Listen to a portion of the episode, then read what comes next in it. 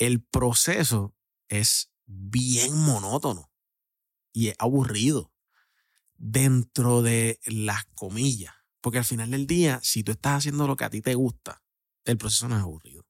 El proceso no es monótono. A veces puede ser repetitivo. A veces puede ser como que contramano, no duda. Pero realmente si tú estás haciendo lo que te gusta, mm, es mucho más fácil manejar.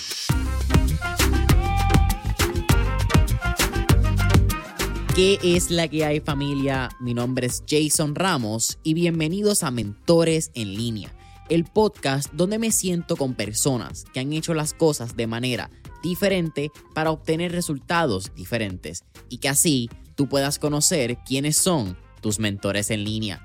Gracias por sintonizar el episodio de hoy y ahora unas palabras de las compañías que hacen este episodio posible. El episodio de hoy es traído a ustedes por la familia de Rompón Entregas. Rompón Entregas es la solución de entregas same day para negocios puertorriqueños que buscan fortalecer la experiencia de compra que le brindan a sus clientes día a día. Algunos de los beneficios que usted como dueño de negocio tendrá cuando se conecta a Rompón Entregas son que su cliente tendrá entregas rápidas el mismo día y también obtendrá comunicaciones automatizadas con detalles de su orden.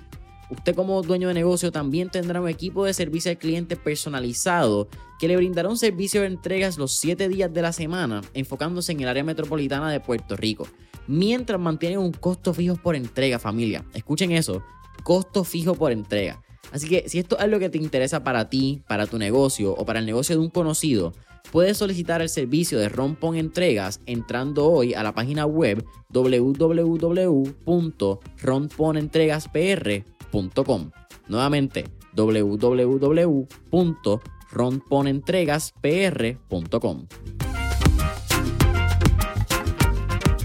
David Hernández. Ahora sí, ¿qué está pasando, brother? ¿Qué está pasando, brother? Aquí, súper agradecido de estar aquí otra vez, mano. Te agradezco la invitación y aquí estamos. Oye, episodio 107, si no me equivoco, grabado el 30 de abril del 2021. Pura pandemia. Pura eh, pandemia.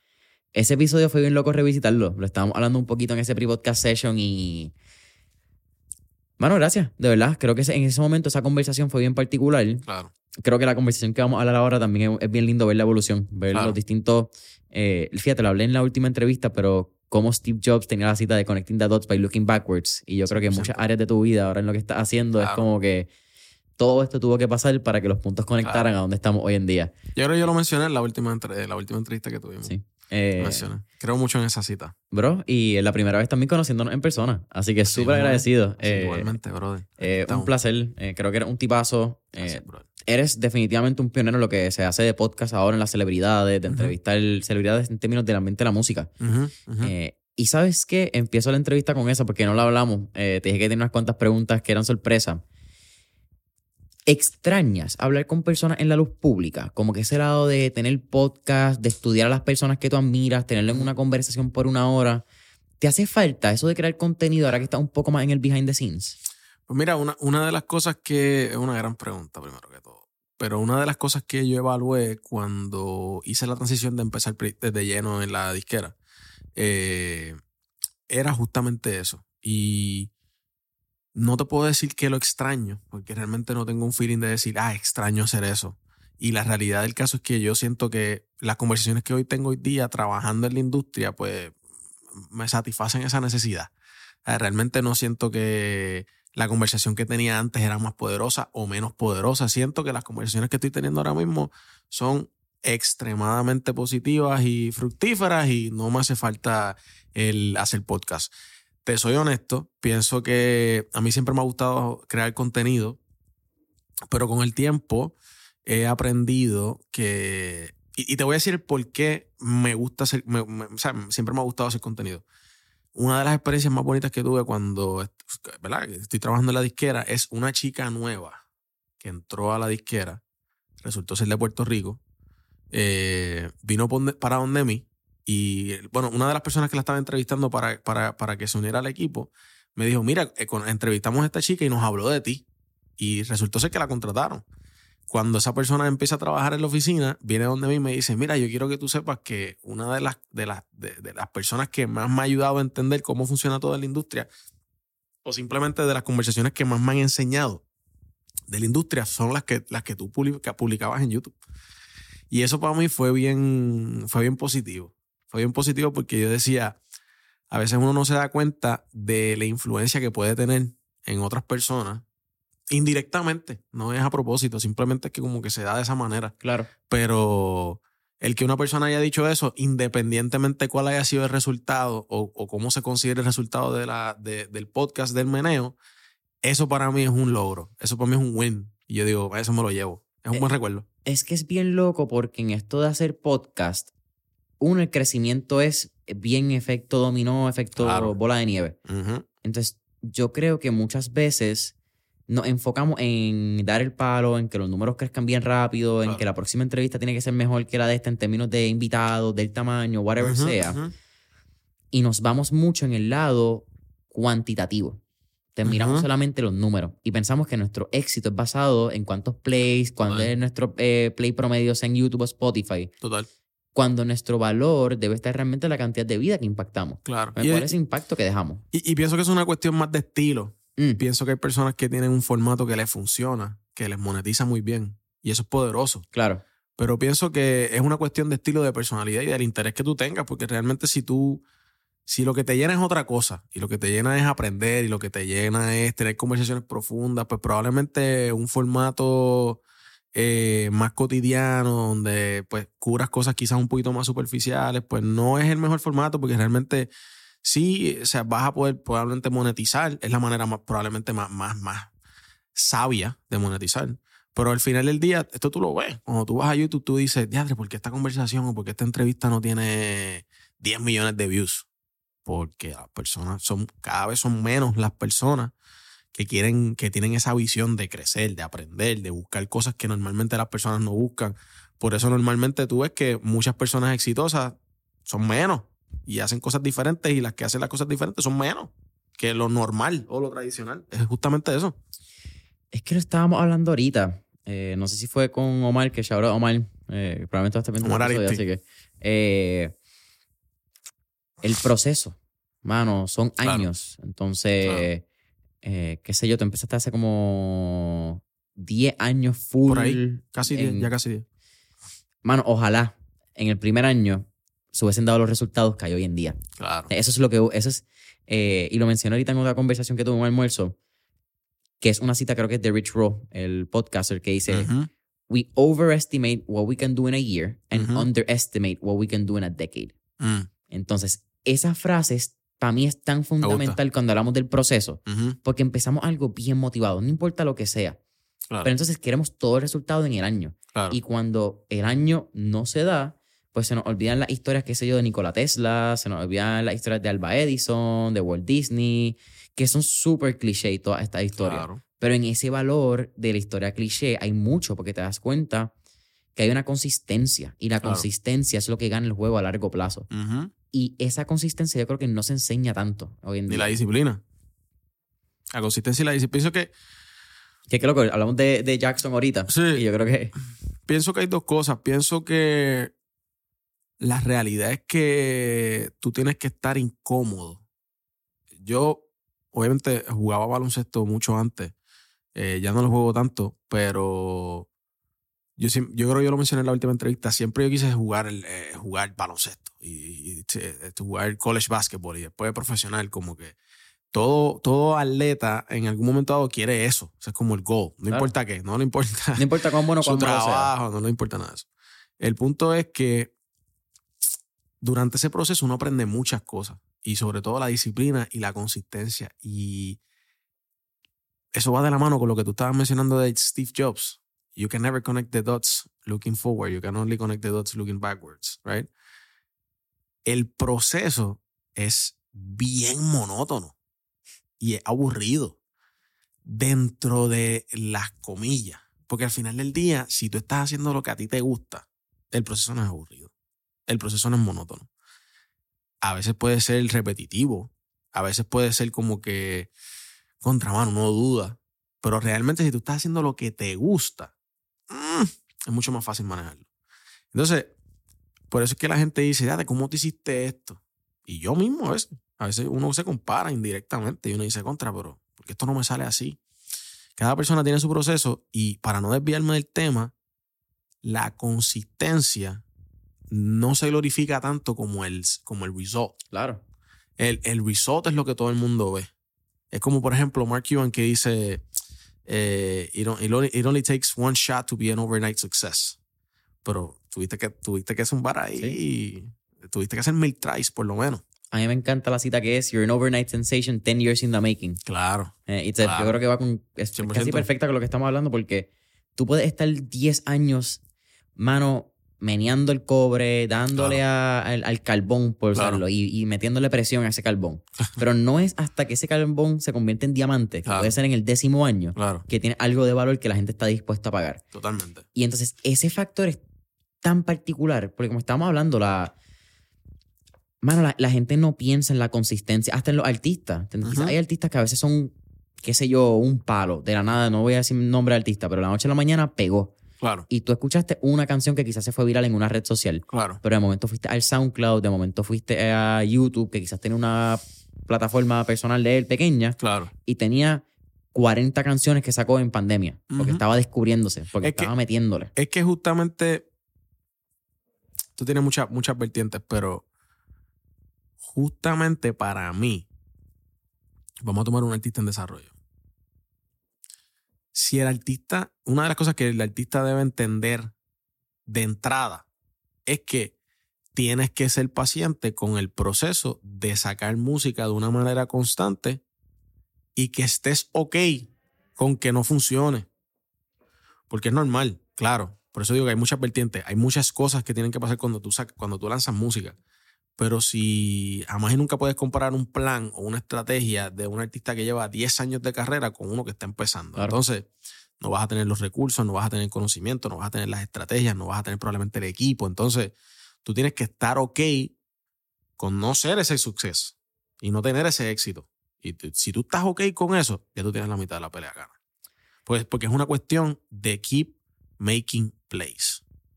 O sea, seguir, así, seguir llegando al, seguir tirando la bola, seguir entrando a hacer los strikes. Es justamente eso. Y algún, alguno de esos va a funcionar.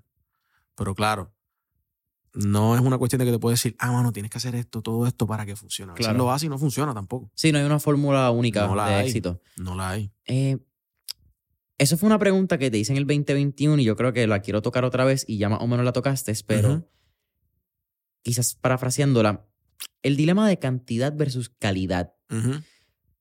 Una vez también creo que en ciento, no sé cuántos episodios, como 115 después de este episodio, ¿verdad? Que fue el 107, si no me equivoco. El 223, creo.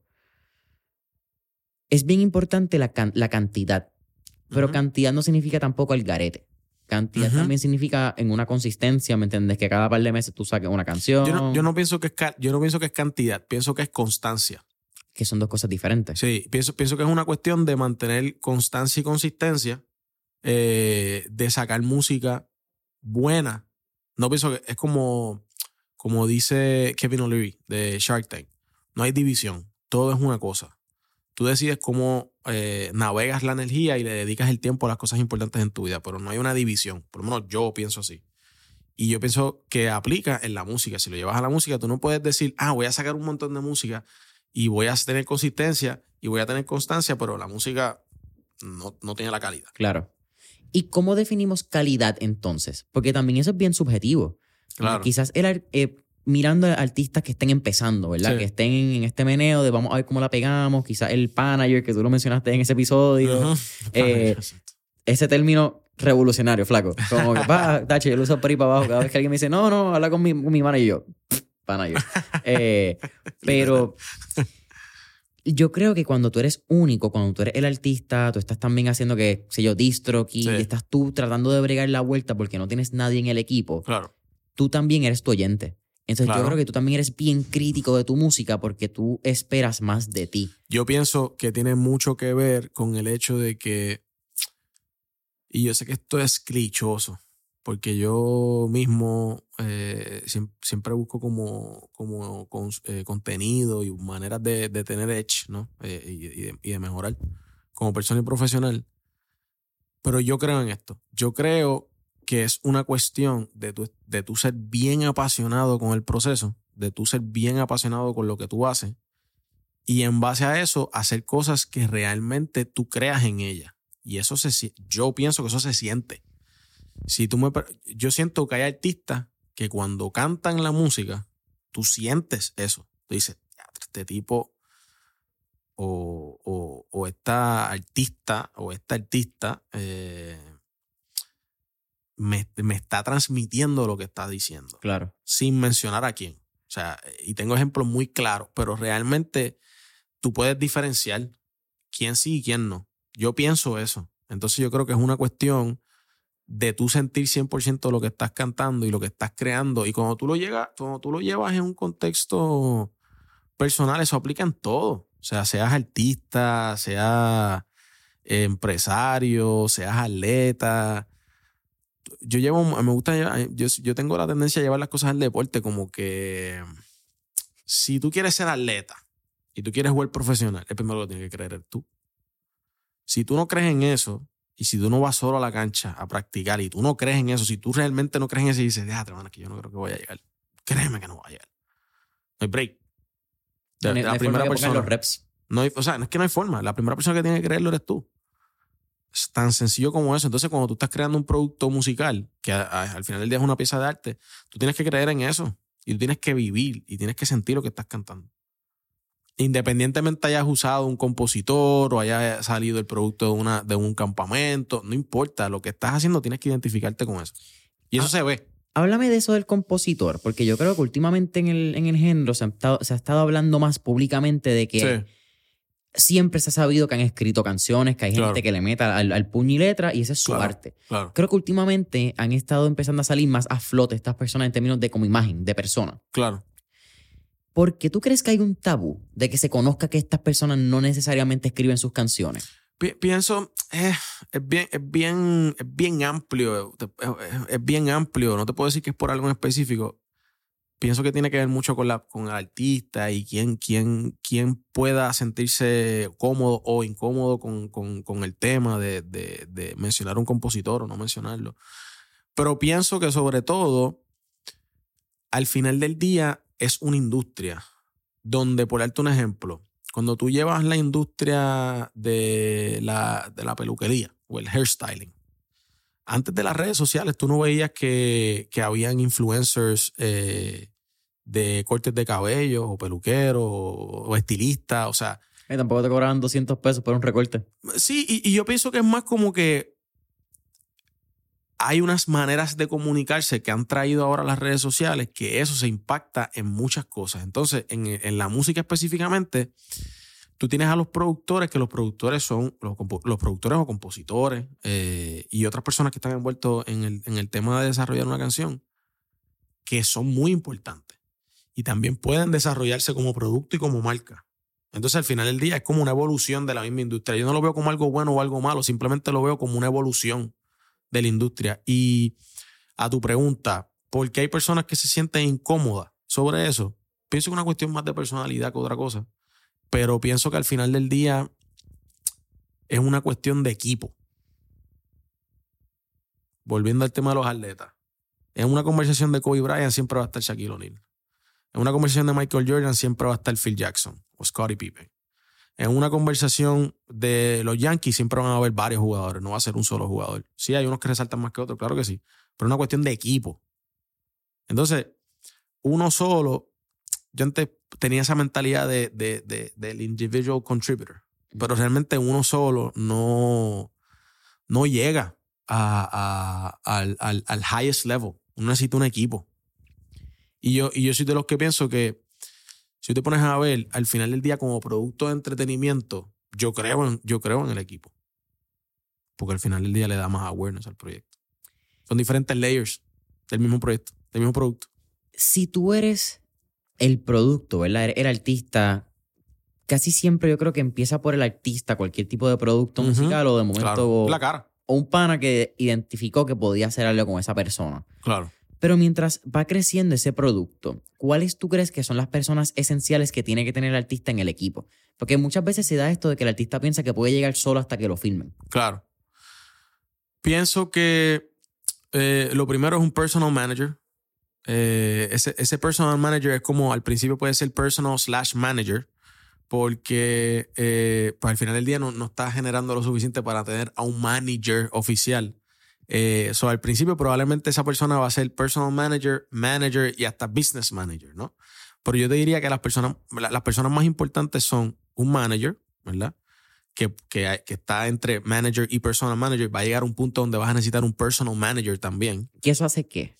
Yo te diría que el personal manager ah, trabaja todo el day to day. Ok, como asistente ejecutivo. En... Mano, literalmente es el day to day del artista. O sea, haces que el artista se enfoque 100% en lo mejor que él hace, que es probablemente hacer música. Entonces, tú como personal manager tienes que trabajar de la A a la Z. Su logística, eh, tener sus necesidades claras, protegerlo, eh, ser filtro de los requests, entre otras muchas cosas.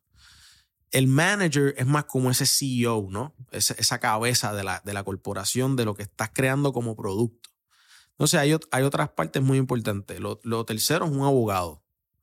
Aunque independientemente no tengas lo suficiente, tú no me puedes decir a mí que tú, si tienes un trabajo, puedes eh, ahorrar por lo menos 300 pesitos ahí poco a poco en tres meses y sacas dos horas cada dos meses con un abogado que te oriente y tú vas aprendiendo.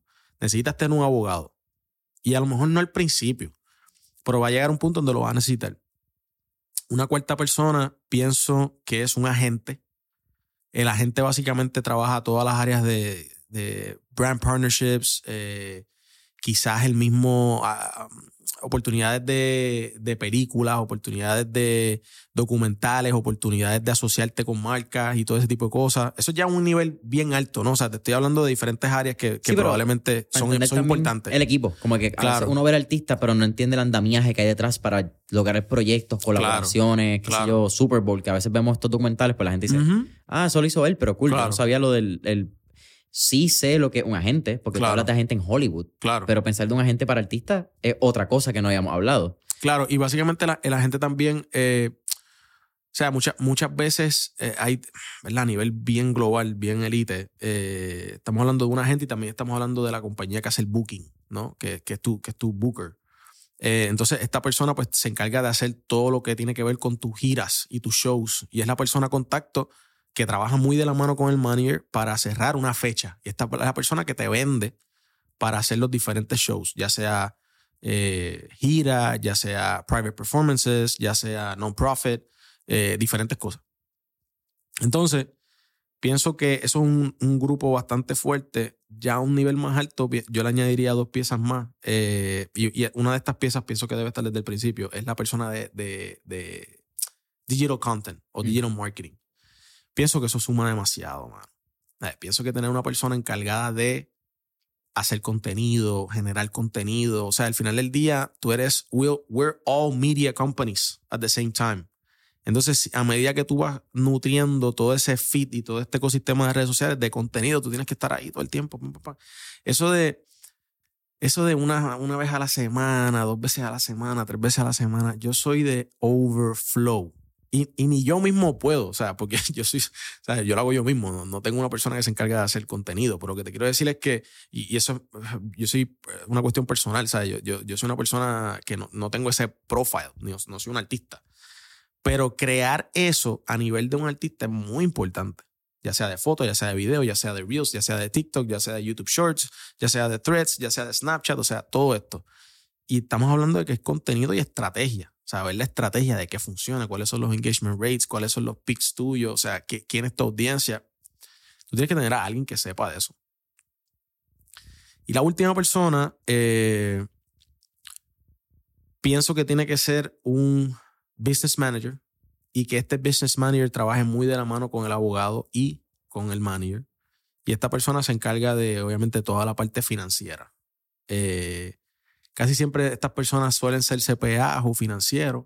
Entonces, estas personas son muy importantes ya cuando tú estás a un nivel bien alto. Porque tú tienes que tomar decisiones que pueden mover mucho dinero. Entonces, pues tú tienes que estar bien informado de qué hacer y qué no hacer. Hablamos de digital marketing. Uh -huh. Y en la última entrevista hablamos mucho de esto. Claro. Tu rol cambió. Estábamos uh -huh. hablándolo. Cuando hablamos en abril, mayo, mayo 3, creo que salió la entrevista, salió bastante rápido hablábamos mucho de tu rol con artistas. Habíamos hablado del proyecto con Jay Wheeler, de cómo se había formado esa estrategia, la estrategia detrás de todo. Eh, el lanzamiento, no me acuerdo la canción, me acuerdo que fue por Twitch, que en ese momento era súper innovador porque estaba entrando todo. Todavía Twitch no había entendido full el impacto Claro. que iba a tener con Ibai y estos personajes. Claro. Ha Jay Wheeler viendo el techo era el, el release. viendo el techo. ¿Ha cambiado tu perspectiva del marketing ahora que estás viéndolo desde un sello y una marca? la- eh, esa es discográfica, ¿verdad? Y la palabra en español correcta. Sí, ¿o es sí, sí, un sello, discográfico, un sello discográfico, Ajá. una disquera. Es que en en Puerto Rico como que le decimos disquera. y- Sí, sí, sí. Yo digo un label, yo no digo ni disquera, label, siempre digo como un label.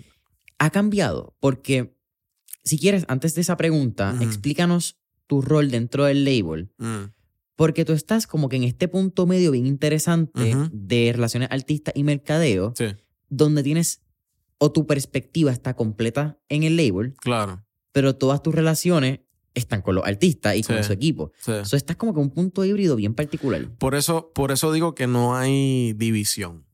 Como que es una sola cosa.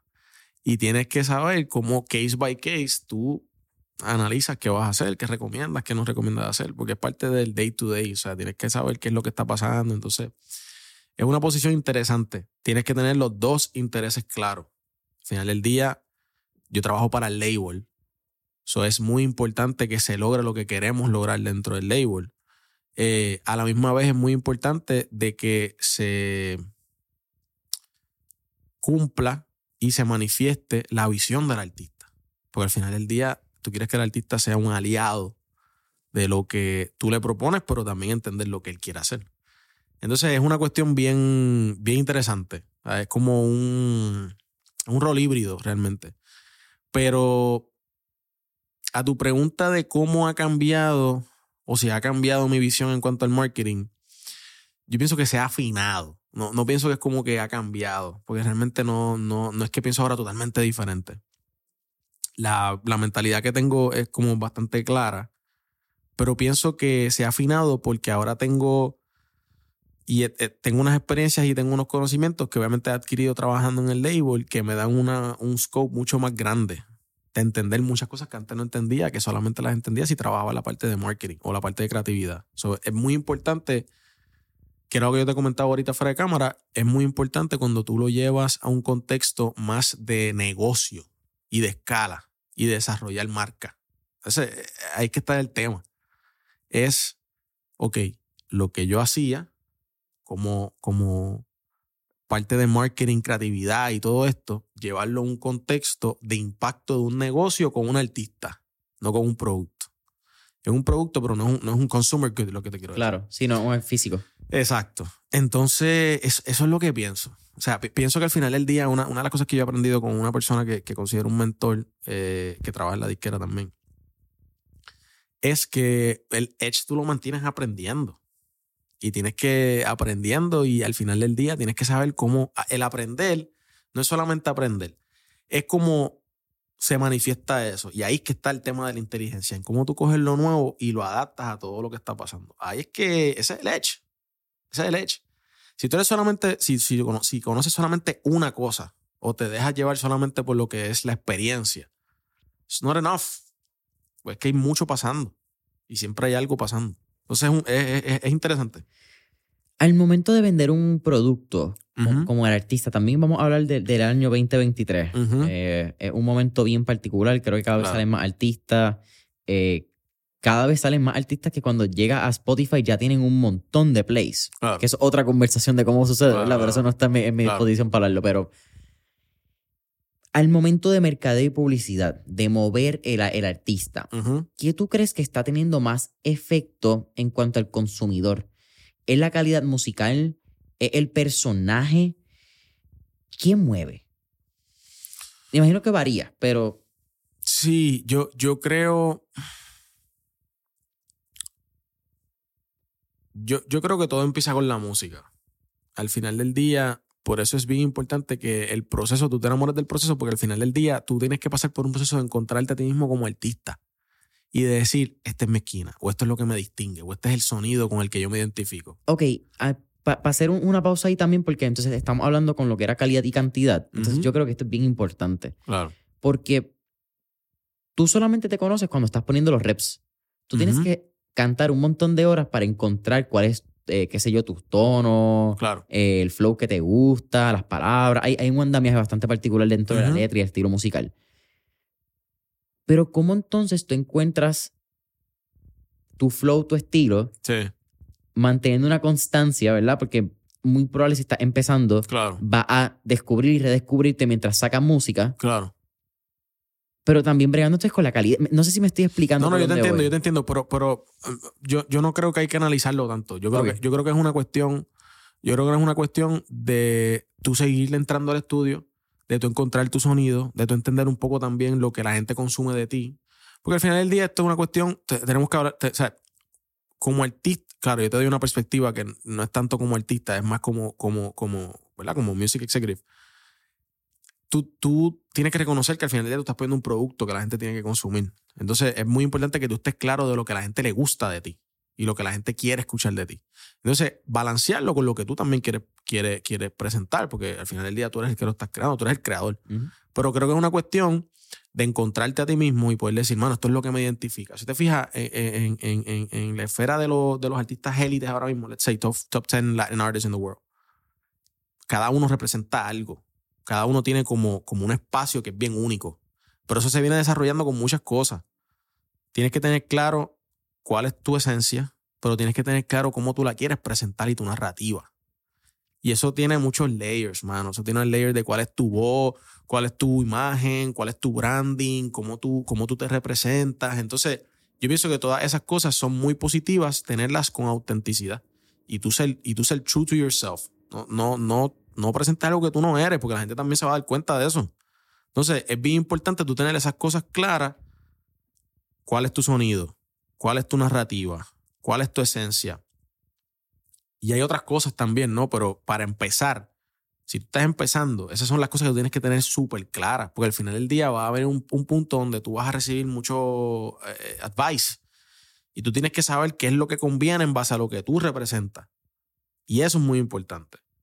Y por eso también es importante conocer 100% lo que tu audiencia quiere escuchar, porque al final del día tú quieres tener un balance y decir, mira, quizás en esta ocasión voy a dar un poco de lo que yo quiero, quizás en otra voy a dar un poco de lo que la audiencia quiere y ahí tú vas balanceando la cosa. Al final del día tú estás, tú estás, tú estás presentando un producto que la gente va a consumir. En términos, me parece bien interesante que mencionas que cada artista tiene como un espectro, tiene como Claro. un, un nicho dentro del nicho de la música, Claro, claro, que es súper interesante Ujú. hablarlo. ¿Cuánto de esto tú crees que tiene que ver con el artista crear un personaje o cuánto o cuál influye más, el artista crear un personaje o el artista encontrar los elementos de su, su personalidad que lo hacen humano mm. que refleja en las personas? No, pi- pienso, pienso que es una cuestión de lo que, con lo que se identifica el artista. Mm, Al final del día todos somos, o sea, el artista es una persona también. O sea, el artista es una persona como tú y como yo. Pasa que tiene unas destrezas bien especiales que le permiten hacer ese arte. Pero realmente tú tienes que sentirte cómodo con lo que tú estás presentando y tienes que identificarte. Si no, la gente se va a dar cuenta y la gente no te va a consumir. Hay artistas que son, o sea, está la ocasión del personaje, pero yo soy más creyente de que ese personaje es más lo que tú te conviertes que lo que tú creas. O sea, como que literalmente volvemos a lo mismo de la- del baloncesto. Kobe Bryant, Black Mamba. Ese era el tipo que él se. David Goggins, Goggins. Conor McGregor, The Notorious. Esos esos son los personajes que, ese, eh, que esas personas creaban y no era que creaban, era en lo que se convertían. Mira, mira cuando hablan esos tipos, todos dicen lo mismo. En esto es que yo me convierto. Yo hago lo que tengo que hacer y después me voy para mi casa y soy Kobe Bryant. O soy Conor McGregor o David Goggins. Literal. Es justamente eso. Entonces, yo, yo soy más creyente de que es wow. cómo tú te conviertes. ¿En qué tú te conviertes? Superman. Super- Superman era todo el tiempo Superman. Y Ken Clark. ¿Me entiendes? Entonces, como que es más como que en qué tú te conviertes, lo haces y después vuelves. Eh, pero eso, es por eso digo que es un proceso. Tú no vas a saber rápido. ¿Me entiendes lo que te quiero Sí, decir? no, no, oye, espectacular. Eh, eh, tiraste un mic drop. Porque, mano, pensamos que los artistas son ellos, igual Claro. los atletas. Y entonces con eso también creamos una situación que es que pensamos que tenemos el derecho Sí. de, mano, no, voy a decir el caso y el artista, pues porque pues un caso que pasó en los medios y todo el mundo lo sabe, el revolú, con lo de Bad Bunny del celular en Punta Ujú, Cana. Más allá de la responsabilidad de Bad Bunny, no voy a entrar en ese tema, voy a entrar en el, en el punto de vista de las personas. Pensamos que tenemos el derecho de meternos en la vida de los artistas porque ellos son 100% el artista. Claro, claro. Y se nos olvida el lado humano. De que tú dices, mano, sí, yo estoy en la, tarima y yo me trepo y soy Bad Bunny. O soy Fade, o soy cualquier rapero que tenga un, un nombre. Pero yo me bajo y tengo una vida. Claro, Eh, Yo me bajo y soy humano. Y claro, una vida que tú no ves en las redes, una vida que probablemente bien poca gente tiene acceso. claro. Pero entonces también la gente quiere opinar sobre esa vida. Y la gente quiere que tú dejes tu vida personal para Ujú. convertirte 100% en personaje y que seas 100% del público. Claro. Entonces, esa, esa analogía que tú hablas de, de Superman y Ken Clark es como que, ah, espérate, es como que, that's it, como que ese es el artista, ese es el personaje que se ponen, Claro. porque es el personaje que les ha permitido desarrollar esa habilidad a la máxima potencia. Dentro de los medios, que hablamos medios digital y hablamos mucho del personaje, eh, fue un tema que hablamos detrás de cámara, y lo hablamos en el, en el episodio, en el primer, la- tu primera aparición. TikTok. En aquel momento estábamos empezando a hablar del impacto de TikTok, Claro. cuántos artistas ya estaban empezando a salir. eh, y habían varios fenómenos de canciones que se habían ido viral solamente por TikTok. Claro. artistas que nadie sabía que estaban filmados, pero explotaron por ahí. Claro. Esa tortilla como que se viró para el 2022 y entonces empezaron a ser los artistas reconocidos quienes como que medían el, posible éxito de la canción o, el, o le daban el, el free trial, te daban lo- los siete días gratis de la canción. Claro. A veces te hacen esperar tres semanas, a veces tres meses, a veces dos días. A veces nunca sale. A veces nunca sale. Eh. Yo te diría que hay muchos palos que la gente literalmente solamente sabe 15 segundos de esa canción. Claro. ¿Cómo has visto ese desarrollo y, y la, la implementación de la plataforma dentro de los, de los planes de mercadeo? Porque antes era como que, eh, está bien, ahora es. TikTok first. Y luego, incluso yo creo que TikTok tiene una estrategia de contenido completamente diferente a Instagram hoy en día. Pues mira, la realidad es que estrategias de contenido dentro de plataformas, mano, definirlas es un, es un, es un, o sea, es una pendeja. Es una porque, porque rusa. realmente es como que ellos, ellos todo el tiempo están evaluando qué es lo que la audiencia está consumiendo y en base a eso están cambiando formatos, offerings, el mismo algoritmo. O sea que realmente esto es una cuestión de no tanto ride waves, pero be comfortable being uncomfortable con lo que está cambiando dentro de la plataforma y saber, por eso todo el tiempo de la constancia y la consistencia, porque tienes que saber qué funciona y qué no funciona. Y tienes que entender, ah, contra si no están seeding mucho contenido de este, pues me voy por este otro, que es el nuevo formato. Pues entonces, eso a lo mejor el artista no te lo va a decir porque el artista tiene que estar haciendo música. Eso se lo dice su equipo. Y su equipo es el que le dice, hey, tienes que estar pendiente a esto. Por esto, por esto, por esto. Y no es que el artista tiene que hacer el, el- el TikTok diferente o lo que sea, pero tiene que tener a la persona que le ayude con desarrollar ese formato. Eso, eso es una cosa. A tu pregunta, TikTok es ahora mismo eh, una de las plataformas más influyentes, si no la más influyente, en Music Discovery, Mm. que es un reto en la industria musical. ¿Por qué? Porque salen más de 100.000 canciones nuevas diariamente ¿Cuántas? en los 10 pies, más de 100.000. En un momento dado fue 60.000, eso subió. Creo que el número está, sigue, sigue siendo cerca de 100.000, a lo mejor el paso. Wow. Entonces, ¿qué es lo que pasa? Esto, esto tiene diferentes contextos. Hay un artista que puede estar en desarrollo, un artista más o menos, está ahí más o menos a punto de break, Claro. break, um, breakthrough, y está un artista eh, global, ¿no? Para que tu música se escuche, hay varias cosas. Si tú estás todo el tiempo, eh, en el contexto de tu pregunta, el, el- el- uno de los tools más eficientes ahora mismo para Music Discovery es TikTok. ¿Por qué? Porque realmente es la audiencia con la mayor cantidad y crecimiento de Gen Zs. Y las plataformas tienen mucho consumo de Gen Z audience. Entonces, como quiera que sea, el que tú presentes, el, que tú presentes tu canción en TikTok simplemente incrementa la posibilidad o la probabilidad o el porciento de que la, de que la audiencia correcta te descubra y diga cuál es esta canción, la quiero la consumir. Ese es el reto o ese es el, el- el- una de las cosas más importantes de TikTok. Ahora bien, cuando tú lo llevas a contexto, TikTok puede ayudar en muchas áreas. puede ayudar con el seeding de 30 segundos de una canción antes de que salga, para que cuando salga ya mucha gente sepa cuál es y la vaya a buscar y no tengas que depender de un ecosistema solamente de playlist. Porque obviamente hay inclusiones en los playlists, ¿verdad? Están los playlists que ya existen dentro de los DSPs, los diferentes DSPs. Eso, hay algunas playlists que son eh, editoriales, ¿verdad? Y hay otras playlists que son algorítmicas. Y esto, esto es data que se puede encontrar en el Internet. Para tú entrar en estos playlists algorítmicos, pues son algorítmicos. Hay diferentes cosas para tú eh, llegar o impactar esos algoritmos o esos pools. Pero una de las cosas que más lo influye, eso queda claro, es que mucha gente esté buscando la canción. Entonces, ¿cómo tú haces eso? Spotify no te da, eh, eh, para no mencionar plataformas, las plataformas no, no todas te, son plataformas donde tú entras a buscar contenido. Tú, buscas a tú entras a buscar música. Claro. Entonces, ¿dónde tú entras a buscar contenido? Instagram, Twitter, Meta, eh, Facebook, TikTok. Entonces, el formato de rapidez que ha sido bien nativo con el sonido o con sonidos es TikTok. ¿Por qué tú, crees que Instagram ahora es, la plataforma tan importante con Reels? Por eso mismo, sí, el Discovery. Es por eso. Claro. Entonces, justamente por eso, es bien importante tú entender el, aporte de TikTok. Y no tan solo es el aporte, es más bien como cómo tú lo usas a tu favor. Otra, otra plataforma ahora mismo que, que puede, que está justamente ahí con TikTok es YouTube Shorts. Mm.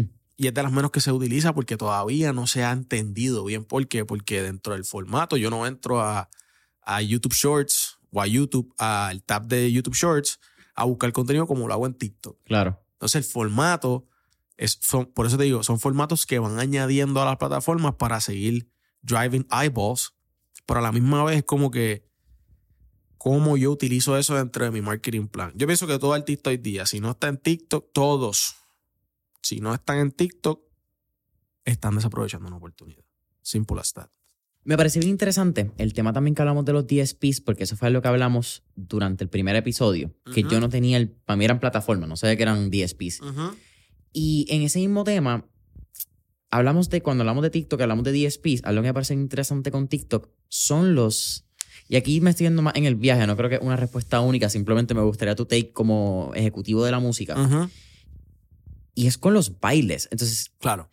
Es, me parece bien loco e interesante porque hay canciones que pegan por la letra.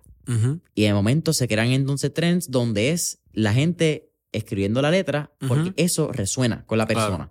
Están entonces los bailecitos. Están entonces después la persona que es que, eh, el ejemplo de escucha esto, que tú sale pronto, y entonces cantándola. no hay una fórmula única para, para lograrlo. No hay. Pero ¿cómo tú crees que el artista debe empezar a relacionarse con la plataforma? Dejarle pensar en el baile. Eso es lo primero. No lo veas como una plataforma de hacer baile porque eso está incorrecto, eso está mal. Eso no es, eso no es real. Tú tienes que literalmente utilizar la plataforma y hablar y utilizarla dentro del contexto y tu narrativa tuya, no de baile. Lo que pasa es que al principio, pues mucha gente pues utilizaba la plataforma, es como todo. Cuando, cuando salió. ¿Cómo era la que se llamaba? Eh, Clubhouse. Clubhouse.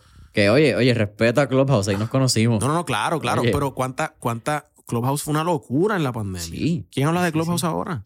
Que está, está, vivo todavía. Claro. Mira lo irónico. Lo pregunté en threads que está muriendo el, el, consumo. Claro. eh, Mira lo que te quiero decir.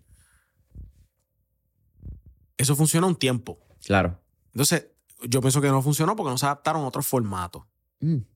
Yo pienso que si hubiesen hecho otras, que a lo mejor lo hicieron, simplemente como que I just got o sea, me desinteresé ¿Sí? y me fui. Sí, sí. Eh, eh, ¿Qué duró? ¿Cuatro meses? ¿Cinco meses? yo creo que un año en la pandemia. Mm, top. Pero es más como. Por darte un ejemplo. Hay artistas legacy, que son artistas que llevan mucho, mucho tiempo, que han utilizado TikTok y han rejuvenecido mucha de su audiencia. No, no necesariamente que la han rejuvenecido, es que normalmente una audiencia 40 plus, 38, 40 plus, no consume tanto, tan, tan, la consume, pero no, no es el, el, el gross claro. del consumo de la música. ¿Dónde la consume? La consume más en radio, la consume más en YouTube, la consume más eh, en Pandora, en estas otras plataformas, quizás en Facebook. Claro. Y tú me corrías aquí, pero yo creo que una 35 para arriba, yo creo que ya empiezan a escuchar la música. Cuando está pegada o cuando ya sonó. No creo que son tanto los early adopters. Bueno, Quizás hay bien fans. los early adopters definitivamente son los Gen Z. Exacto. Eso, eso, no, eso no cabe duda.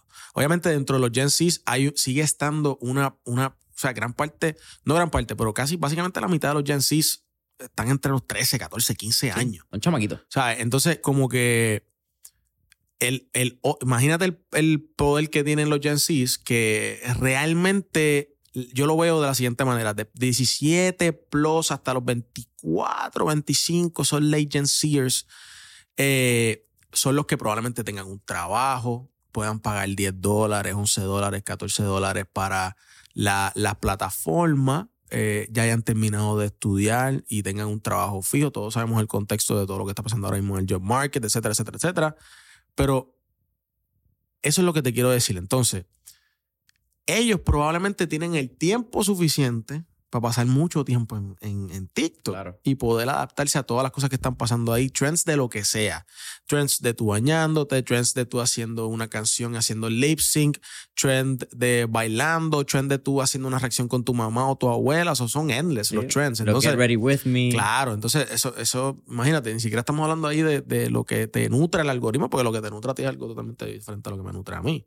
Entonces, tú dices, para no desviarme del tema, tú dices, Music Discovery, ¿verdad? Entiendo el contexto de cómo un artista puede utilizar TikTok, pues en base a donde está en su carrera. Lo que te decía de los artistas legacy. Hay artistas que no es que rejuvenecen su audiencia solamente, es que traen una audiencia que antes no tenían. Porque cuando tú tienes un chamaco de 17, 18 años y vas y, le- y escucha y se vuelve a virar una canción de un artista que tiene 50 ahora mismo, es como si le estuvieses presentando a un artista nuevo, aunque el tipo lleve 20 años de carrera, eh, 20, 25, 30 años de carrera. Es literalmente como si le estás presentando a un artista nuevo a un muchacho de 17 años. Así. O sea, hay hits que tienen que ver mucho por la viralidad y que vienen de TikTok, pero cuando yo voy y escucho la canción, a lo mejor me escucho dos, tres canciones más de ese artista. Por la razón que sea, porque eso es otro tema. Claro. El contexto donde estés, si es que estás guiando, si es que estás en el gimnasio, si es que simplemente te gustó el artista y quieres escuchar más, a lo mejor te convertiste en un super fans. Es, es- es- mucho, o sea, es, es- es diferentes contextos. Si me preguntas a mí para mantenerlo simple y, act- y actionable, el tipo tiene que usar, eh, eh, el artista en general, tiene que usar eh, la plataforma en base a su narrativa y lo con lo que la- el artista se, o, o el artista se identifica. ¿Me sigue? Claro. Más eso. ¿Has visto alguna tendencia más allá mirando el mundo de, de la música latina Ujú. en términos de mercadeo que has estado coqueteando con ella, por utilizar la palabra, como que has dicho como que, mano, este tipo de estrategias como que de formato o, o de contenido como que me llama la atención. Gaming overall. O sea, E- Ese es tu flow hace muchos años. Yo lo vengo diciendo, lo que pasa es que, o sea, no, no quiero decirlo, yo lo vengo diciendo. No, pero Sí, en realidad, no. pues David- lleva diciendo. O sea, pero- he, he mencionado eh, como que creo que eso es una de las cosas, grandes cosas que, que va, va, va a influenciar el consumo de la música, mano. ¿Por qué? Porque primero tienes un montón, los gamers, lo- lo- el, el gaming en general es como una industria, ¿verdad? Es una industria, pero es como, volvemos, como el tema de la- de- de- del deporte. Sea, el que es súper fan del deporte hace ciertas cosas, le gusta ciertas cosas, consume ciertas cosas, habla de ciertas cosas. Es lo mismo con el gaming industry, ¿right? Y hasta lo podemos llevar esto a otro contexto, hasta el faith economy, ¿right? Entonces, en el, en el gaming específicamente tienes diferentes formatos. Tienes los formatos de los juegos, tienes los formatos de las tiendas de los juegos, tienes los formatos de Twitch, tienes los formatos de Discord, tienes el formato de los creadores de contenido que hacen el contenido en Twitch, pero lo llevan a las redes sociales, lo llevan a Instagram y de ahí llevan mucho tráfico a Twitch.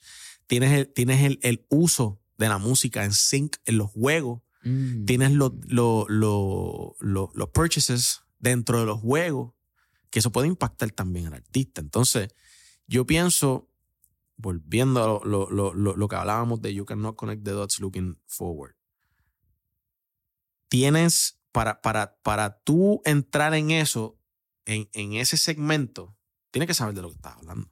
O sea, no, tienes, que, tienes que ser un, ya no, porque ya no es un early adopter. Es más, tienes que adentrarte. y tienes que decir, ah, me puedo ir por aquí, me puedo ir por allá, me puedo ir por acá, pero realmente es un, para mí todavía no es un, un 100% tap market.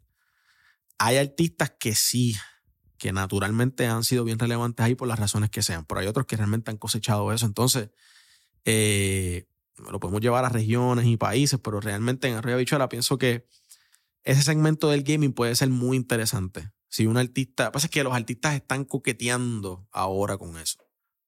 Porque, porque, porque te voy a decir lo que siempre pasa.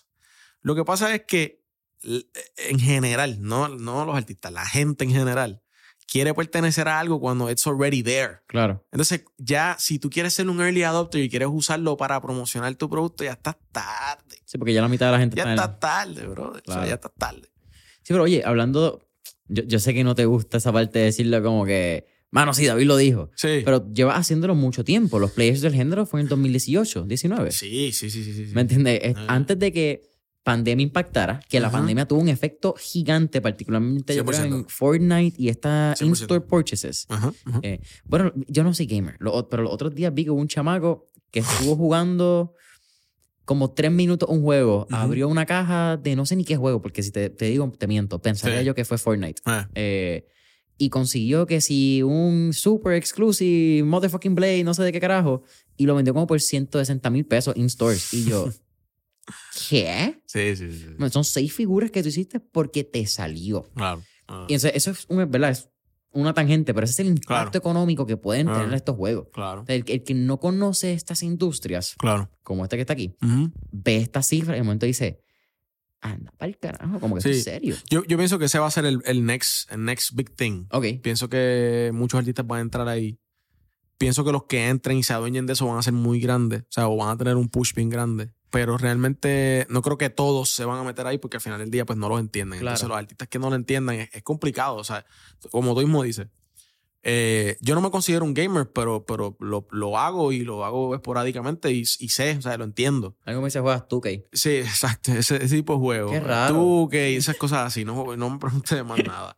Pero, pero, ajá, es- pero, pero realmente es como que va a llegar un punto donde más artistas se van a, se van a, se van a adentrar mucho más en eso, pero realmente los, si, si nunca te ha interesado eso, man, es difícil que, tú, que, que, que entres ahí. Tú sabes, es difícil. En el 2021 hablamos de NFTs Sí, y hablamos también un poco de toda esta onda que estaba pasando con cripto, tendencia. Poco después de eso empieza a tomar cierta eh, notoriedad, por usar la palabra eh, ARs. Entonces, la, cómo artistas podían utilizar AR fuese en distintas paredes. Claro. en- estas tendencias de tecnología que cada vez más, cada vez son más, valga Sí. la redundancia, sí, y que cada vez también se van más rápido. sí.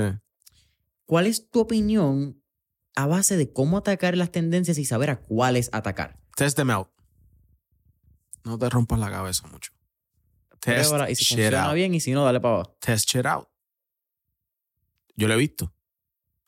He visto, he visto, ahora mismo Broadcast Channel en Instagram. He visto como Broadcast Channel tiene impacto directo en la audiencia de un artista. O de un artista. ¿Por qué? Porque tiene super fans en un formato que ellos ya están ahí. No tienes que preocuparte por el discovery, de hacer algo para que gente se una. se- o sea, gente se una. ¿Está en el de Gary Vee? Eh, estoy en varios, la, la gran mayoría de, de, de sports, pero estoy en el de Gary Vee, estoy en el de Meta. Eh, el de Meta me parece brutal, el de Zuckerberg me parece brutal. A mí me Eh, gusta mucho el de Moseri, que es el de Instagram. Ese también me gustó un montón. Ese pana está durísimo. Durísimo, durísimo. Ese pana, yo lo digo yo digo, "Ahora, este tipo está durísimo haciendo contenido. Pero sí, sí, sí. O sea, lo que te quiero decir es que test them out, porque al final del día hasta las mismas plataformas, o sea, las mismas plataformas están test, testing a lot. Entonces, por darte un ejemplo, eh, Instagram. Ellos hacen el rollout del producto, pero el rollout no lo hacen global rápido Mm. va poco a poco o escalonado. ¿Por qué? Porque están testing it out. Entonces, si tú eres de los primeros, vas a tener notoriedad.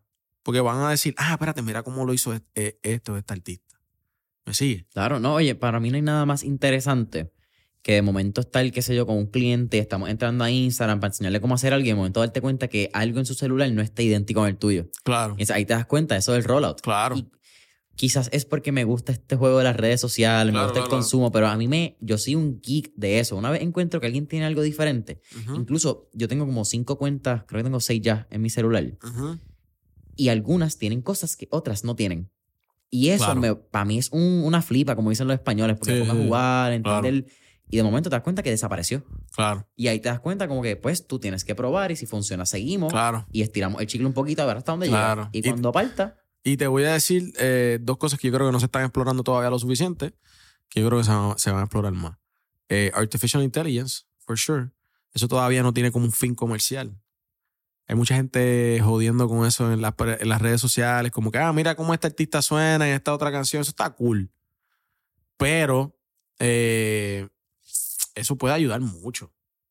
Tiene sus pros y tiene sus contras, ¿verdad? Eh, y al final del día every- eh, es como un gray area, gray area. O sea, Ujú. está todo el mundo viendo que puede funcionar y que no, normal. estamos todos averiguando cómo va a funcionar. Ajá, pero pienso que eso puede ser una buena, una buena herramienta, eh, o puede ser una herramienta en general que, que puede ser interesante explorar. No, no, no, no estoy diciendo que va a ser buena, sino que puede ser interesante explorarla. Y la otra es, eh, es que esta me vuela la cabeza, la de ChatGPT. Uf. Eso, eso, eso es, un, es un game changer Sí. para mí. ¿Sabes? Como que en el proceso, sobre todo creativo, eh, pienso que puede ser muy interesante. Pienso que puede ser muy interesante. Entonces, si tú lo llevas al contexto, por darte un ejemplo, los otros días eh, yo estaba viendo un, un website de una compañía y empecé a, a- decía, era una compañía de travel recommendations. Y decía como que explore our, our chat GPT. o sea, estaba teniendo una conversación con el, o sea, con el fucking chat Sí. y en base a lo que yo le estaba inputting, ¿verdad? Me estaba dando recomendaciones. Ah, mira, esto por esto y por esto y por esto, esto por esto y por esto y por esto. Y yo decía como que, mano, esto llevarlo a un contexto de un artista estaría brutal, porque al final del día, cuando tú conectas con un artista en las redes, tú estás conectando con, con, ¿verdad? Con lo que lo representa y con lo que es él, pero realmente sí, no es, no, o sea, no, no es una persona, sigue siendo un formato. Entonces, llevar eso en el contexto de ChatGPT puede ser muy duro, muy duro. A mí me gustó mucho Be Real. Pienso que realmente como Wow. que no, no sé si yo, no sé, como que pienso que no ha, ha- perdido un poco el, el, el- el awareness, pero Fue mucho Gen Z y very como que young Gen Z. sí, sí, pero pienso que, pienso que pudo ser muy interesante y aún pienso que todavía está relevante por ahí. Yo lo usé y me gustó. Eh, pero, mano, tu pregunta, test shit out. Eso también se puede llevar al contexto de la vida en general. 100%. O sea, si no te gusta un trabajo, test another one. Ujú. Y sí. y, Sí, mira, es una, y una super paréntesis bien rápido, que yo le he hecho a muchas amistades que están entrando a leyes, eh, qué sé yo, panas que tienen entre 22 y 24 años, que se graduaron de bachillerato y automáticamente quieren ir para leyes, pero que son creativos, quizás uno hace video, quizás otro hace música, quizás otro toma fotos, que yo le dije, mano, trata un año, vete a una agencia, coge un internado, como que, ¿verdad? Y esto siendo consciente del privilegio que es hacer eso, Claro. consciente del privilegio que es que tú quizás puedes estar seis meses, un año, porque tus papás económicamente pueden cubrirte, porque quizás tienes casa, no tienes unos gastos fijos que Claro. te marquen, pero si tienes la oportunidad de probar las cosas, Claro. para mí, creo que se glorifica mucho, para Ujú. ese punto se glorifica mucho cuando tú encuentras lo que te gusta y no se glorifica tanto cuando encuentras lo que no te gusta, porque cuando encuentras Mm. lo que no te gusta, you ujú. can narrow down the Claro. options. Entonces tu vista, en vez de ser una vista completa abierta, empieza a Claro. tener gringola de esto es lo que me gusta. Yo te juro a ti que yo jamás y nunca hubiese dicho, ah, ya, yo voy a trabajar en un label. Mano, no. Realmente como que yo seguí testing stuff out y realmente dije, me gusta esto un poco, pues le meto un poquito más. Le me, me gusta esto un poco, me gusta un poquito más. Entonces, realmente haciendo eso, tú vas nutriendo. Entonces yo pienso, yo pienso que eso tiene un valor y el valor para mí es que cuando tú estás probando estas diferentes experiencias de, de- conocimiento y profesionales, tú estás tocando diferentes áreas que más adelante tú puedes conectar y decir, ah, yo puedo usar esto de esta industria, esto de esta industria, esto de esta industria y llevarlo a otro lado. Y crea el Super Saiyan David. Claro, entonces, entonces tú dices como que, porque yo quiero pensar, porque yo quiero pensar como de la misma manera que me hizo hace 10 años. ¿Por qué? O sea, ¿Por qué? Sí, ¿dónde está el valor ahí? Pues perdimos O sea, años. Pues, pues, o sea, literalmente como que si, si tú no estás aprendiendo y no estás evolucionando quién tú eres y cómo tú trabajas las cosas y tus destrezas y tus habilidades, pues, mano, o sea, keep doing the same thing until you die, bro. Casi terminando, brother. Eh, algo La que hablamos- está muy dura. que- sí, oye, ya casi vamos, vamos una hora ya. Es duro. Eh, hablamos un poco de hábitos que has cambiado, cómo ha cambiado tu rutina en los pasados años, quizás desde Ujú. que hablamos. Particularmente creo que tu estilo de vida cogió una velocidad bastante drástica, diría yo, por lo que veo desde afuera. Claro. Eh, pues, la cantidad de conversaciones, eventos, lugares, eh, tu rol requiere eso. Y ahorita hablamos de la velocidad, que a veces vamos bien rápido, bien rápido y no entendemos si no tomamos el tiempo para entender, quizás step back y ver el proceso. Claro. ¿Cómo ha sido uno ese cambio y cuán, cuán importantes se han convertido, qué sé yo, los breaks, entender contigo mismo, hábitos que hayas inco- incorporado para mejorar tu relación contigo? Ujú. Porque creo que al estar en una industria con tanto meneo, por usar la palabra y tanto ajetreo, Claro. bien fácil consideraría yo que se te, te puede ir en este overwhelming feeling, eh, Ujú. depresión, ansiedad, hay mil formas de verdad llamarlo, Claro. ya depresión es algo químico, pero Claro. ¿Cómo has manejado eso, la velocidad del negocio? Sí. Es una excelente pregunta y pienso que no se habla lo suficiente. Yo creo que en un momento dado, cuando tuvimos la última conversación, yo hablé de meditar. Eh, yo pienso que eso me, cambió la vida full. Eh, meditar. Eh, y una de las cosas que yo hago, no, no te diría que medito todos los días sagradamente, pero lo he llevado a un contexto más, más pequeño.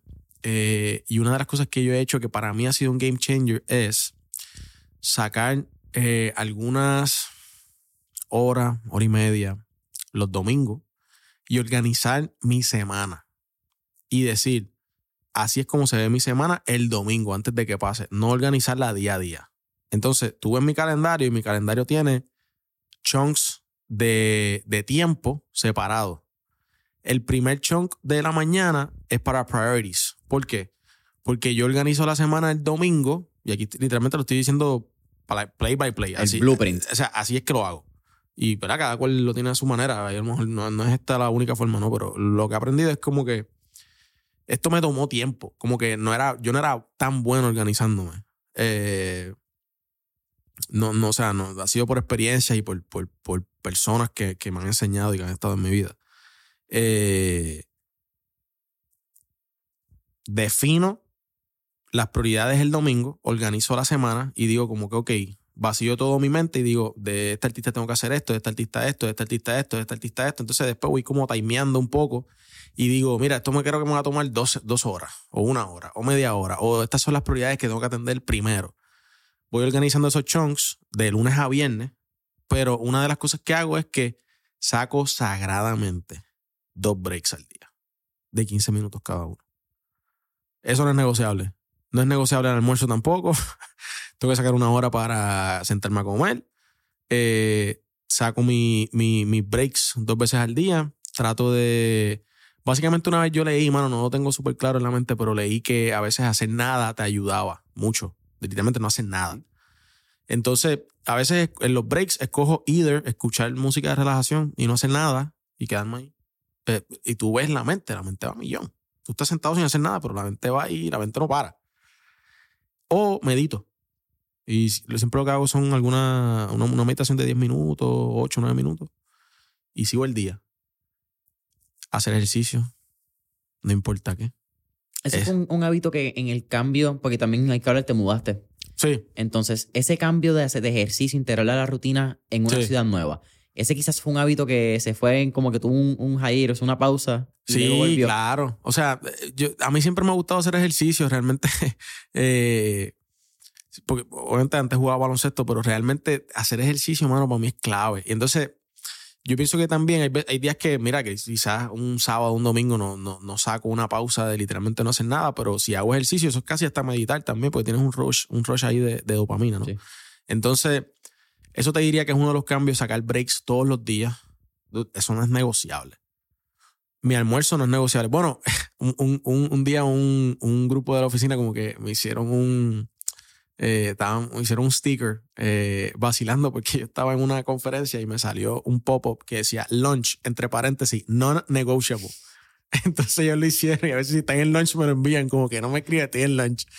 Esto... Qué cool también que la cultura de la Sí, oficina sí, sí, como sí, que, sí, "Mano, sí. vamos a priorizar comer. Claro, claro. Entonces, eh, mi jefa también siempre la- lo- me lo ha dicho, como que, mira, siempre trata de, de- Pero soy celoso con eso. Esto, lo que te dije, el almuerzo, el, el- los breaks, organizó la semana, mano. Eso, eso tú, no, tú no tienes idea del, del, del, de la, del estrés que me quita eso. eh, organizar la semana. Entonces, lo bueno de eso es que tú, tú sientes que ya tú sabes, no tienes que pensar lo que vas a hacer, ya tú sabes, ahí lo que dice vas a hacer esto, eso es lo que vas a hacer. Claro, por eso está el chunk de por la mañana de priorities, porque hay cosas que pueden cambiar. A lo mejor tienes que hacer una rutina, o sea, tienes que cambiar una, una, una reunión de última hora o lo que sea, o tienes que hacer otra cosa, pero lo integras en tu rutina. Eh, hacer ejercicio. Pienso que, pienso, ¿verdad? Esto es una cuestión bien personal, pero pienso que agradecer por la mañana eh, tratar de, de- de sacar ese espacio para en lo personal, oro, yo oro. Y doy gracias de las cosas que tengo, de las cosas que estoy haciendo. Eh, eh, estoy muy claro de que todo, como dice la canción de Farruko, es pasajero. Eh, hay cosas que están, pero hay cosas que pueden ser que no estén. Entonces, el hacer pausa y reconocerla me mantiene un poco grounded. Me mantiene- te, diría, te diría que es una de las cosas que más me ayuda a keep grounded. Eh, Mano, y, y puede sonar como un poco extremo, pero pues eh, no, no soy así de beber mucho ni de, ni de hacer otro tipo de cosas así como eh, cannabis o algo así, como no, ya no, o sea, no, no hago eso. Esto, y esas son las cosas que me funcionan a mí. Hay otras cosas que le funcionan a otras personas, pero esas son las cosas que me funcionan a mí. Y pienso también que es muy importante tú ser celoso contigo mismo. Tú tienes que ser celoso contigo mismo. Si tú no eres celoso con tu tiempo, nadie más lo va a hacer. Entonces tú tienes que set boundaries, healthy boundaries, right?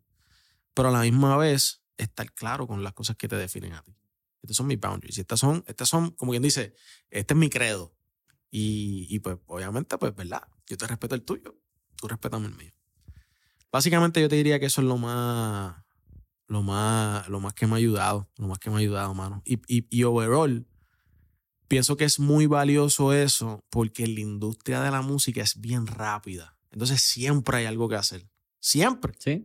Siempre hay algo. O sea, la música es evergreen, bro. O sea, la música no duerme. Sí, siempre hay un tema, siempre hay un artista. No es como la bolsa de valores. Que para a O sea, las 5. Pan, que eso Sí. para y no volvemos hasta mañana. No, no, no, no, no. La gente está escuchando contenido 24 horas al día. Eso si Sí. tú no pones healthy boundaries, you're fucked. Y creo que también, y aquí tú me corriges, pero tu industria es tan particular Ujú. porque todo el mundo consume música. Claro. Y entonces, al- y aquí me corriges de verdad porque que estoy, estoy subestimando basado en lo que hemos hablado, que siento que también tú te puedes ir en este rabbit hole si tu mente continúa constantemente Totalmente. pensando de como que, Totalmente. ah, espérate, déjame ver cómo este tipo lo hizo, ah, pues espérate, déjame ver cómo lanzaron esta canción, ah, pues espérate, déjame ver, porque la música está en todas nuestras vidas. Totalmente. Entonces, al tú entender el negocio de la música, creo que tú ves negocios en todo lo que te rodea cuando se trata de la música. Totalmente. Pienso que una de las cosas más importantes, por eso te digo, los boundaries, pero, pero también tú conocerte, man. O sea, una de las cosas que yo creo que me ha ayudado dentro de la meditación es tú conocerte a ti mismo y tú poder decir, esto es lo que yo no quiero, y esto es lo que yo no permito, o esto es lo que, o esto es what I invest more in para, para mí, para mi, mi bienestar. Puedo ponerte un ejemplo. Voy a darte un día ayer. Yo me levanté por la mañana, tuve un día entero, vamos hasta las 2 de la tarde de reuniones back to backs. El email no para. Después tuve un session estratégico de un artista. Después tuve que ir a, a una award show de Premio Juventud. Ahí estuve hasta las 10 y media. A las 10 y media fui, me cambié, refresh un poquito, fui a un album release party hasta las 2 y media de la mañana. Y en todo eso, ya yo a las 9 y media ya había ido al gimnasio, ya había corrido y hecho mi rutina. O sea, I'm not bragging about it. Lo que te quiero decir es que en ese tren tú tienes que conocer. Claro, en, en ese tren de la- O sea, del ajetreo se va la meditación, se va el ejercicio, Claro. se va la buena alimentación porque siempre hay algo que hacer. Claro. Y entonces, si tú no priorizas tu tiempo Claro. y tus hábitos, eh, el mundo se los lleva enredado. No importa ni, la velocidad de tu trabajo ni tu industria. Si tú no lo priorizas, siempre va a haber algo que puede ocupar ese espacio porque no son tus prioridades. Y una cosa muy, muy importante que se me olvidó decirte, eh, que no quiero que no quiero que se me quede. El botón de Do Not Disturb. Literalmente, you have to eh, a veces a- eh, presionar el botón de Do Not Disturb. Y si vas a almorzar, pones el Do Not Disturb. O si, eh, oye, yo tengo un Do Not Disturb sagrado.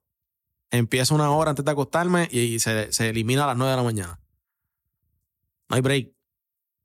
Ese, ese, yo tengo que recargar, yo tengo que descansar. Ese Tengo no que- yo-. Yo, tengo que, que- que tener ese, ese, ese orden, porque, mano, eso es lo que funciona. pues. Si no, pues vienen los desbalances y ahí vienen los problemas, y ahí vienen los retos. Entonces, ah, y los he tenido, no es que no los he tenido, o sea, es perfecto. Los he tenido, por eso yo te digo como que, ok, esto me gusta, esto no me gusta, por aquí es que, por aquí es que no es. Una prenda cantazo. Y yo lo veo de esta manera. Recuerda que tú eres una persona. Sí, que, que me- que es lo que me pasa a mí. Que es mi caso. Yo tengo varios artistas. Y, sus, y, los, varios, y, y los artistas tienen varias personas con, esa, con, con él, ¿verdad? O con ella. Entonces, yo tengo una batería. Y estoy recibiendo baterías multiplicadas. So, si yo no protejo la mía, la- las demás baterías me van a consumir. Eh, parte de, parte de, parte de, eh, ¿cómo es? Los gajes del oficio. Eh, Los gajes del oficio. Ya tú sabes. Brother, eh, ya casi terminando ahora sí.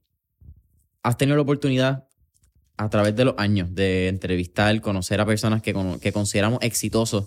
Pues, son artistas exitosos. Creo que lo- la mayoría de las personas lo consideraríamos mirándolo desde acá si no conocemos la trayectoria de todos los artistas que han pasado por tus Claro. manos y los que has entrevistado y los que has conocido son demasiados. Claro. ¿Has podido notar un denominador común en su approach o cómo manejan el éxito? Gran pregunta. Eh, hace poco estábamos hablando de esto. Para mí, para mí, el trade común, yo te diría que son tres. Uno, you have to be obsessed with what you do. No hay break. No hay. Obsessed. Tiene que ser obsesionado con lo que tú haces. Ser mejor, meterle más, crecer más, obsessed. O sea, yo, le- yo leí un libro, volviendo al tema del deporte, yo leí un libro una vez de Tim Grover, Uh. que Relentless. Relentless. Y él decía, la única manera de parar el obsess es cuando te está consumiendo. Cuando te empieza a consumir, ya tienes que parar. Ya tienes que change the approach. Pero todos los grandes, o todas, o todos los grandes, son obsessed con lo que hacen. Con son, la pasión, el detalle, la atención, son obsessed. Lo otro, te diría que es la disciplina, que es como un byproduct un poco de la obsesión. obsesión. Eh, Sí, la disciplina solamente la mantienes cuando estás obsesionado en esa meta. Mano, la, la disciplina. O sea, el- se los, le- eh, los artistas se ven cuando, cuando están disciplinados. Eso se ve. Tú lo notas. Tú lo notas. Tú lo notas en las narrativas y tú lo notas en las conversaciones. Cuando tú hablas de ciertos artistas, tú dices, "Ya, esto, esto es de este o, o de este artista. Eso se ve. Eh, y lo otro, pienso que tienes que tener un gran equipo de trabajo. Tienes que tener buen juicio de las personas que tienes a tu alrededor. Tienes que tener muy buen juicio de las personas que tienes a tu alrededor porque hay personas que son. Mira, hace poco yo, yo estaba leyendo algo que decía: there- there's, there's energy givers and energy takers. Entonces, tienes que tener gente, gente buena y capacidad a tu alrededor. No necesariamente eh, tus amigos son tus amigos, ¿verdad? Y no lo, no lo digo por algo en específico, pero es bueno siempre tener un grupo más personal, ¿verdad? Que, que nutre esa, esa- ese espíritu y un, y un grupo profesional que, 100% de que, que son los que, tú sabes, que son los, los snipers. Y los que te mantienen en la raya. Claro. Entonces, si no tienes ese equipo, mano, es complicado. O si tienes las personas incorrectas a tu lado, es complicado también. Complicado. Esa- yo te diría que esas tres cosas son para mí bien evidentes. Eh, ¿Verdad? Y cada una tiene como sus ramificaciones, pero esas tres son para mí como bien, bien, bien clave. Bien clave, bien clave. Y se ve, el resultado se ve. La obsesión en la meta, la disciplina y un gran equipo de trabajo. ujú. En Brother. el contexto de los artistas. en, en el contexto. Así que es bien particular. Claro. Brother, eh, ya tú contestaste las cuatro preguntas de fuego, así que no tienes Zumba. preguntas de, de fuego en este round. Eh, así que cerramos con cuál sería tu último tipo de recomendación para la audiencia, sabiendo que quizás ha cambiado un poco tu visión desde aquel momento. Eh, así que tírale fuego ahí. Pues mira, el- el- cuando, cuando te refieres a ti, te refieres más a profesional o más personal, como Como tú en quieras. general. Me gusta hacer esa pregunta amplia, porque creo que si yo te digo que le encajó en algo, quizás me puedo estar perdiendo de una Sí. narrativa que tú estás viendo en el momento que pueda ayudar a gente. Me yo lo gusta. desconozco. Me gusta. Eh, déjame pensar bien esto bien.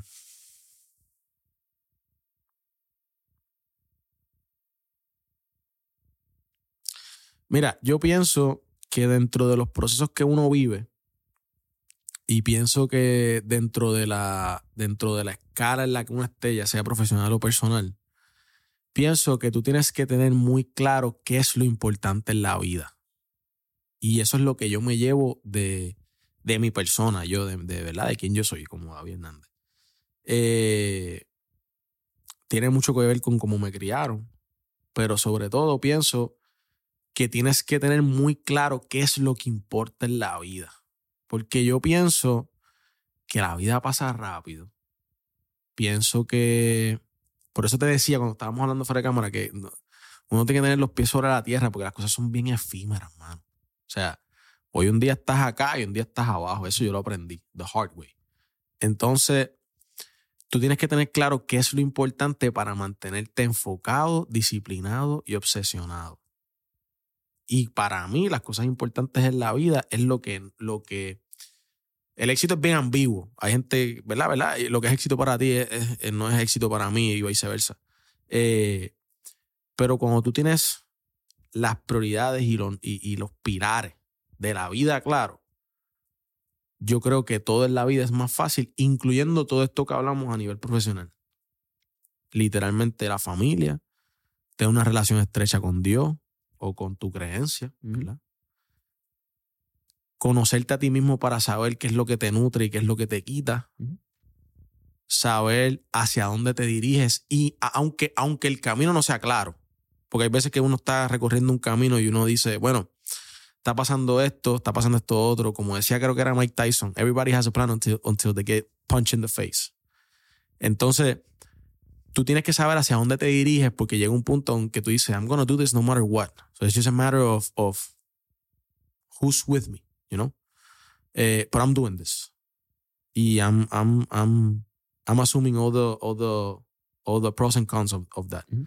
So para mí el tipo es como que, mira, mano, ten muy claro qué es lo importante en tu vida, eh, que verdad, pues creo que tiene que ver mucho con, con la familia, con esa relación con Dios, con esa, esa relación que tú tienes interpersonal con tu, con tu persona, con tu pareja, con tu amigo, etcétera. Eh, y saber, y, y por eso me ahorita mencioné la canción de Faruco, pero saber que, que todo en la vida tiene, tiene fecha, tiene todo lo que viene se va. Entonces, tú tienes que tener claro de que es mucho más importante ser una buena persona y estar enfocado y estar grounded eh, y, y no vivirte esa, esa movie porque es bien efímera, es bien efímera. Y al final del día, cuando tú terminas todo eso, ¿verdad? De los eventos, las ejecuciones, las estrategias, los lanzamientos, todo eso, tienes que volver a lo que es importante en la vida. Hay una canción bien poderosa de Rubén Blades, Maestra Vida. Ese para mí es el tip de la vida, El maestro. Brother. Es un honor, es un placer Por tenerte favor. esta vez en la mesa, tenerte aquí en persona. Un tipo que aprecio mucho, un tipo que respeto demasiado. Igualmente. Eh, agradecido con todo el insumo que pone en manos, con la buena energía que también yo creo que eh, pone en las redes sociales. Son muy Ujú. pocas las personas últimamente que, que sigo y que me gusta verlo. Siempre es súper cool ver dónde has llegado, de donde hablamos hace dos años, conociendo, sabiendo también que te conozco hace dos años, no hace Claro, diez. claro, claro. Eh, así que tus redes sociales son David Hernández PR. David Hernández PR. Sí, ahí Sencillo. tengo. ¿Qué tengo? Tengo Instagram, Twitter. Ah, básicamente Eh, Instagram es el sí, sí, sí, que- Familia de Mentores en línea, saben que nos pueden conseguir en Instagram, Facebook y todas las plataformas como Mentores en línea, YouTube, Spotify, Apple Podcast, ese review, esas cinco estrellitas. Comparte el episodio también con tus amistades mentoresenlinea.com para nuestro newsletter titulado Miércoles de Mentores y hasta la próxima. Yes.